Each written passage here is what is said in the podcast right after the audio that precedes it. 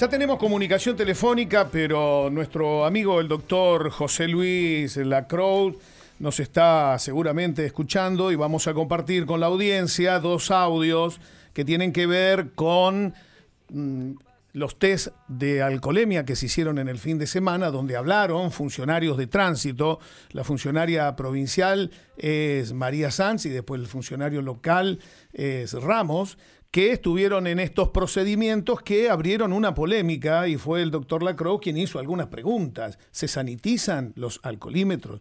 ¿Cómo se sanitizan? Pardito, parece que esto es secreto de Estado. Escuchamos los audios. Primero, María Sanz, de Seguridad Vial de la provincia. Resultado, digo, de estos controles, digo, ¿con qué se encontraron, básicamente? Sí, nos encontramos con 180 actas de infracción, 51 retenciones, dos cambios de conductor, se, retuvo una moto también por falta de documentación y casco y el resto por alcoholemia positiva. ¿Y cuántos por alcoholemia positiva? Y de los 51 retención, 50. Uno tuvimos por falta total de documentación. 50 por alcoholemia positiva.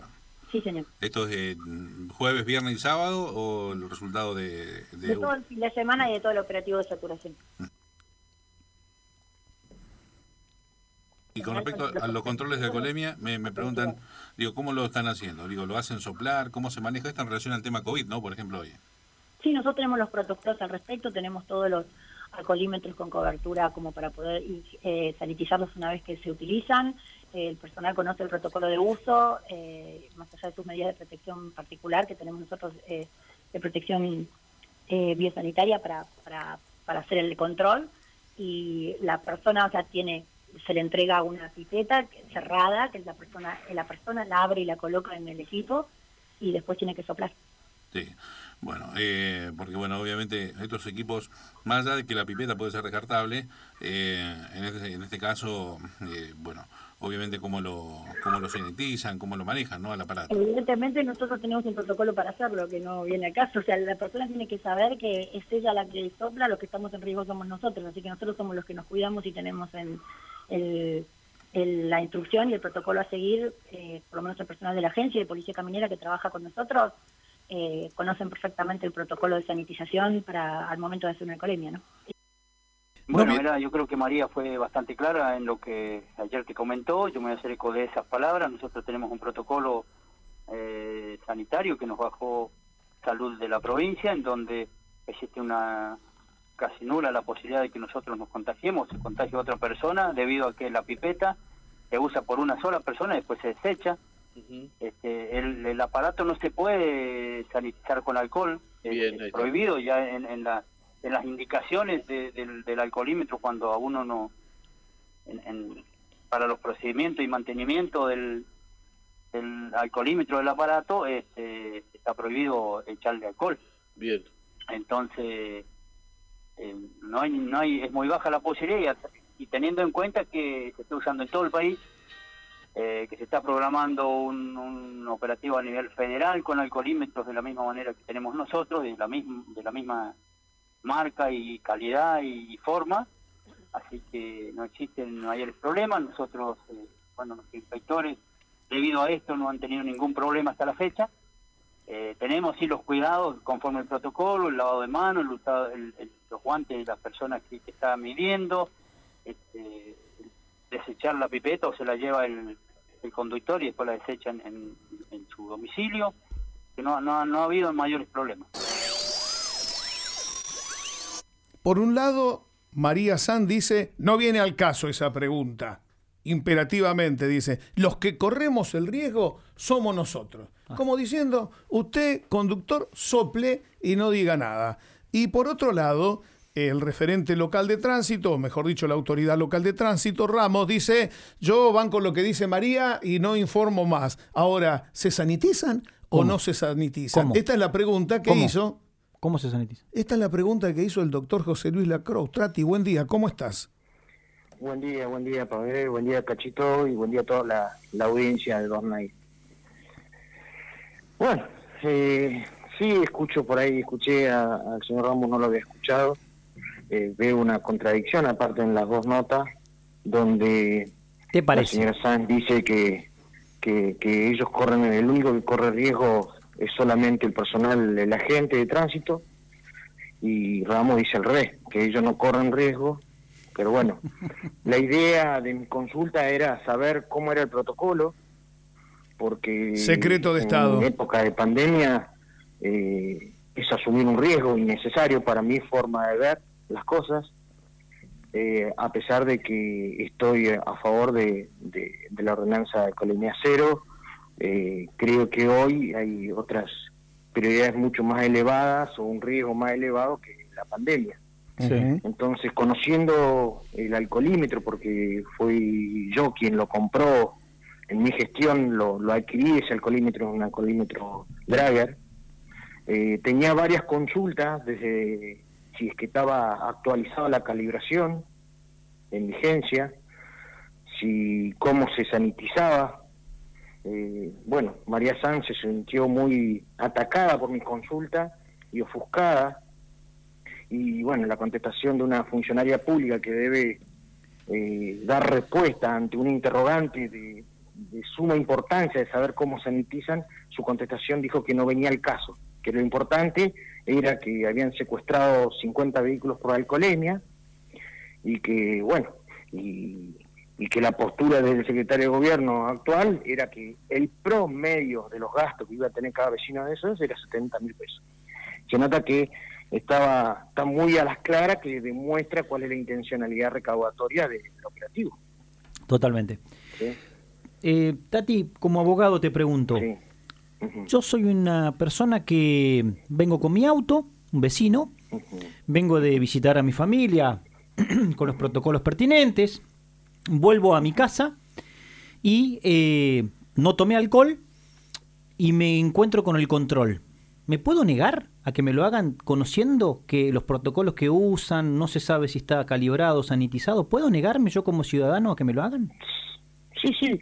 Eh, te podés negar como cualquier ciudadano a, efectuar el control alcoholemia. Lo que trae tu eh, trae eh, trae aparejado consecuencias, porque te van a levantar infracción y te van a secuestrar, porque se presume que tu negativa es debido a que vos podés tener ingesta de alcohol y podés dar positivo en el control. Y si yo planteo en el acta, y si yo planteo y automáticamente te van a secuestrar el coche. Y si yo planteo en el acta de infracción que dejo un comentario de que me niego porque siento que la, la pipeta no está sanitizada o corro riesgo de contagiarme o el artefacto. No, porque el talonario del acta no te no te posibilita eso. Claro. Eh, si vos conoces un, un, acto, una multa, una infracción, no te no te posibilita a vos hacer el descargo. Ni siquiera firmar en disconformidad. Sí, pero el formar en disconformidad no significa no sirve de nada. momento de, o sea que estamos desprotegidos. Después llegado el momento que tengas que hacer el descargo ante el juez de falta, bueno, puedes decir, mire, firmé en disconformidad también por este, eh, argumentando esto que estoy escribiendo en el descargo que estoy haciendo en ese momento, pero... Claro, argumentando la cuestión de la pandemia. No, es que vos porque firmé por disconformidad te van a dejar sin efecto la, la, el acta, al contrario, no Tati, vos que eh, conoces el aparato, te hago una pregunta. Además, te, te pones en una postura de, de, ir en contra del inspector y, y podés empezar a elevar diferentes causales que también se te van a agregar a la, eh, a la infracción de alcoholímetro. Bien, Tati, vos que conoces el, el, alcoholímetro, es un aparato chiquito. Ahí Ahí la gente sopla y hay posibilidades de que si algún positivo sopló ahí adentro y los funcionarios no nos dicen si se sanitiza, cómo se sanitiza, que alguno también no solo eh, exhale, sino que también pueda insuflar, es decir, aspirar en la acción de, soplar y hay un riesgo grande. De, soplar, que tenés que soplar con una presión relativamente fuerte, mm. fuerte, eh, fuerte, vos vas a aspirar. Primero aspirás. capaz que estás cerquita de eso y aspiraste ahí, es normal para poder soplar. Estuve leyendo... El, aparatito, discúlpame, es como un posne, el que tenemos nosotros, claro, es como el tamaño de un posne, para que mm. se den idea. Y el costadito tiene una eh, salidita, tiene un cañito cortito, de serán de dos centímetros, como un tubito, donde ahí vos pones la famosa boquilla que viene cerrada al vacío, que esto que te dan y que se la lleva el vecino, eh, o se la, o la, o, la tiran, la juntan ellos. Bueno, cuestión esta, que la bombillita es un embudito, también de otros 5 centímetros no más, que viene en una bolsita de nylon eh, cerrada, que vos la abrís y se lo pones ahí, engancha en ese cañito. Quiere decir que vos tenés el aparato que soplaron, por ejemplo, en este, en este proceso de saturación, este operativo de saturación, si vos te dicen que de cuatro vehículos, uno era infractor, y de los infractores son 180 infracciones, quiere decir que aproximadamente tomaron 600 test de alcoholemia. 600 personas soplaron en el mismo aparato. qué bueno. ¿Me explico? Qué bueno estaría, qué bueno estaría hacer el seguimiento epidemiológico de esa gente. Por alcoholemia, ¿sí? ¿Cuántos soplaron el aparatito? y otra cosa que otra cosa que alerta es la cantidad de positivos, es decir, el índice de positividad que tuvo muy alto y ahí es donde aparecieron los comentarios de que se está sanitizando con alcohol. Vos sabés que estuve leyendo dos marcas, eh, no justamente esta que vos citaste, de Alcotés, donde dicen que se puede sanitizar con alcohol, pero claro, de entre toma y toma tienen que pasar 15 minutos. Acá con la cantidad de muestras que se hicieron, eh, no vaya a ser cosa que lo hayan sanitizado con alcohol y por eso dio tanto positivo. Esto es lo que se está preguntando mucho. Y bueno, yo, esa fue mi consulta y bueno, eh, la respuesta, si vos tenés clara la respuesta, ¿qué haces cuando te consultan algo? ¿La respondés? Claro. Sí, acá hay, un, misterioso secreto. Si lo estás haciendo mal, por eso te preguntan, mm. lo primero que vas a responder es tratar de evadir la respuesta. Una soberbia, una soberbia tremenda. ¿eh? Dos notas en diferentes programas, mm. casi simultáneamente. En mm. las dos pregunté y, con una soberbia me contestó que eso no venía al caso y que ya había contestado esa respuesta al ex secretario de gobierno, pero yo no lo hacía como ex secretario de gobierno ni políticamente. Yo lo hacía por un, un riesgo en, la salud, porque si, Cacho, un ciudadano te están te están restringiendo hasta que hasta tus hijos que vayan a un vayan a, a tener clases, que vos no te puedes juntar con esto, que vos no puedes hacer esto, que no se hay restricciones por todos lados. Exacto. Y ellos desde el Estado promocionan un operativo de saturación eh, con un alcoholímetro.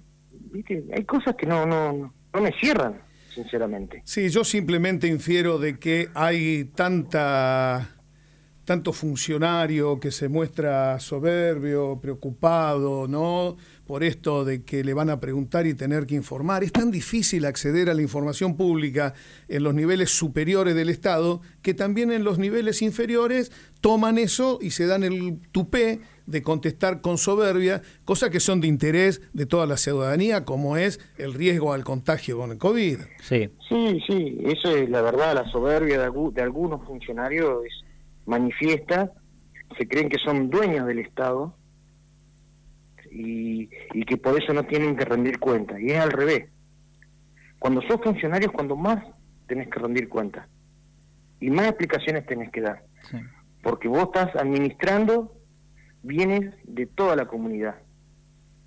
Entonces, eh, contestar de que, mirá, mirá vos, eh, que el vos yo le pedí que me explique cómo era el protocolo. Era lo más importante. Lo más simple. tema. Lo más simple. Era lo más importante en plena pandemia. Dijo que no venía el caso eso, que no lo iba a explicar. Y después, eh, otra autoridad, no te saben decir con qué lo sanitizan. Bueno, ahora tienen, están hace una semana, así que van a empezar a buscar y van a poder dar la respuesta Está muy bien, por lo menos si lo vos sabías en ese momento con qué están sanitizando, me lo contestás. Claro. listo, nos quedamos todos tranquilos. Exacto, exacto. Tati, la última. Eh, rendir cuentas. Vos fuiste ex secretario de gobierno y a nosotros nos preocupa desde el primer programa este negocio, esta, este desastre que se está haciendo en el basural respecto de los vehículos. A vos sos abogado aparte.